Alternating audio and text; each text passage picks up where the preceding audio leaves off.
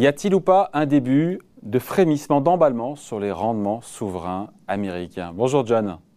Bonjour David. John Plassard pour la Banque Mirabeau. Euh, ça fait plusieurs semaines, plusieurs mois qu'on a des taux longs, le 10 ans américain, qui est quand même assez bas. Il faut dire ce qui on était autour des 1, quoi, 1,20, 1,20, 30 pendant un petit moment.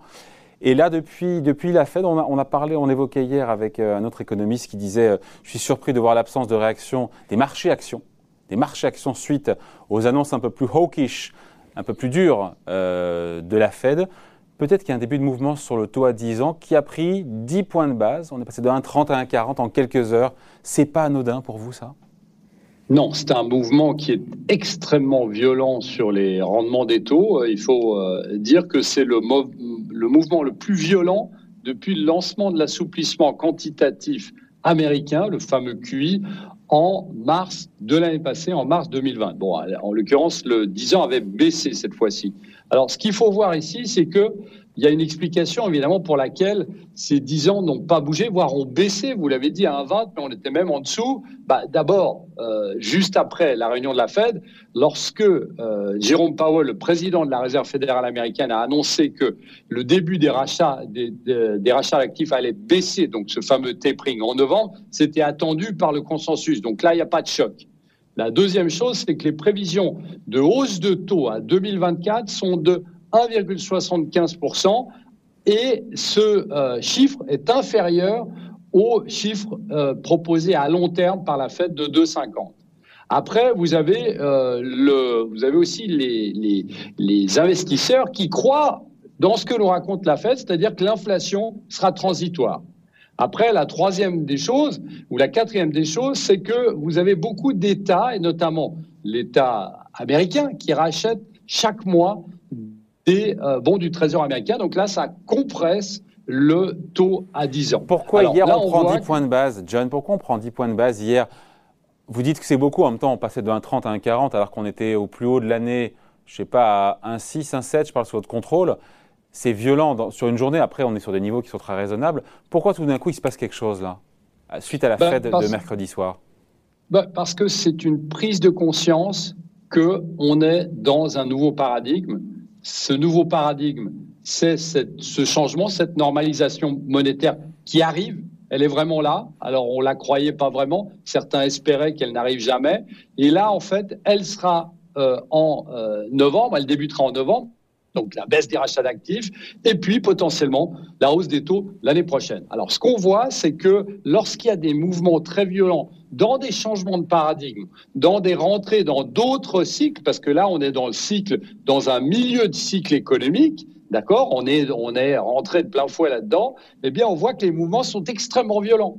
Donc aujourd'hui, les 10 points de base qu'on a pris hier, donc un mouvement qui était très violent, bah, peuvent se répéter très rapidement et potentiellement eh bien, sur cette prise de conscience des investisseurs, eh bien, on peut avoir un taux du, enfin, un rendement du 10 ans américain qui atteint les 2% avant la fin de l'année, ce qui a des conséquences très violentes sur le euh, marché et sur certains actifs. Pour le coup, le 10 ans américain qui prend 10 points de base, c'est quasiment sans effet sur les marchés actions. Si on va à 2% d'ici la fin de l'année, ça sera, pour le coup, là, il y aura un impact. Hein.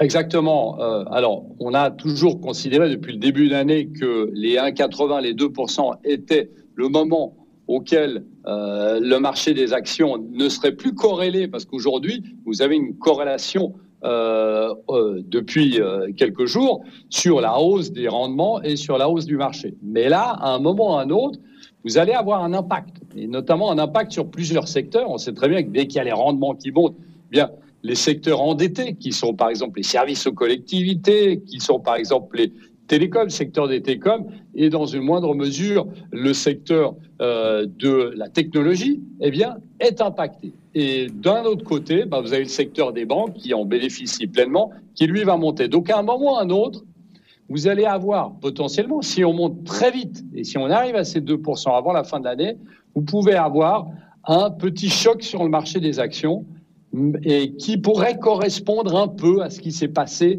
en 2013 lorsque la Réserve fédérale américaine avait aussi annoncé la baisse de ses euh, rachats d'actifs. Ouais, sauf que John, euh, cette année déjà, on a eu cette discussion un peu plus tôt quand les taux étaient montés. Quoi, le 10 ans américain, il est monté à 1,6, 1,7, je me souviens plus. Au plus haut cette année, c'était quoi? enfin, on, est, on, était à, on était à 1,70, on, était bah, on est arrivé à 1,75. Et, et, voilà, et on s'est dit, voilà, on va, on va vers les 2%, etc. Finalement, on est redescendu à 20. Pourquoi ça serait différent aujourd'hui?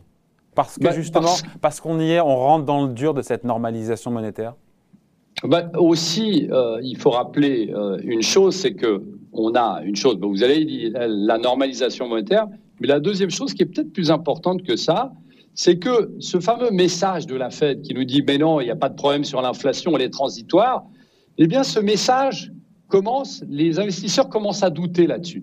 On l'a vu sur la hausse des matières premières, on l'a vu aussi sur les goulets d'étranglement qui sont de plus en plus importants, et notamment sur les prix importés, sur les marchandises importées, où on voit qu'il y a plein de ports que ce soit en Chine ou aux États-Unis, qui sont congestionnés et qui n'arrivent pas à faire entrer de la marchandise, ce qui propulse les prix à la hausse. Donc en fait, le discours de la Réserve fédérale américaine, et Jérôme Powell nous l'a dit d'ailleurs lors de la réunion de la Fed, eh bien, les investisseurs commencent à douter. Et les membres de la Fed et de la BCE doutent aussi en disant qu'en fait, cette inflation transitoire sera de l'inflation transitoire qui va durer un peu plus longtemps que prévu.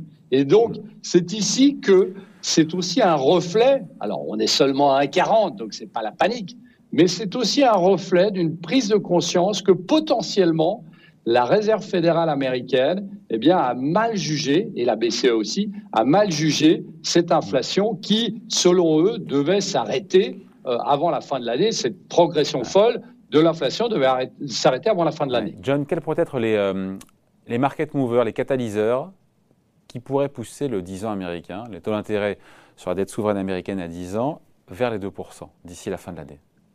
Bah écoutez, c'est ce qu'on appelle euh, aux États-Unis la data dependency. Qu'est-ce que ça veut dire? Ça veut dire être dépendant aux statistiques économiques. Et la première statistique économique, évidemment, qu'il va falloir regarder, c'est l'inflation, vous l'avez tout à fait dit, euh, c'est les prix à la consommation. Et là, on a vu la dernière fois qu'ils sont toujours très élevés. Hein. On avait discuté déjà ensemble, David, euh, ils sont proches des 5 aux États-Unis. On a vu une légère inflexion, mais toujours avec euh, un taux très élevé. Mais si cette inflexion qu'on a vue lors des dernières, la dernière publication des statistiques, bien, cette inflexion n'a pas lieu et qu'on a une stabilisation très haute, à plus de 5%, voire un redémarrage de l'inflation, eh bien là, on peut aller très rapidement aux 2% sur le rendement du 10 ans américain. Ouais, et là, ça serait moins drôle sur les marchés actions, évidemment. Ce serait moins drôle parce que c'est pas du tout anticipé. Vous savez, le, les marchés des actions euh, sont souvent à la baisse ou subissent un léger choc, voire un choc, lorsque le consensus est dérangé.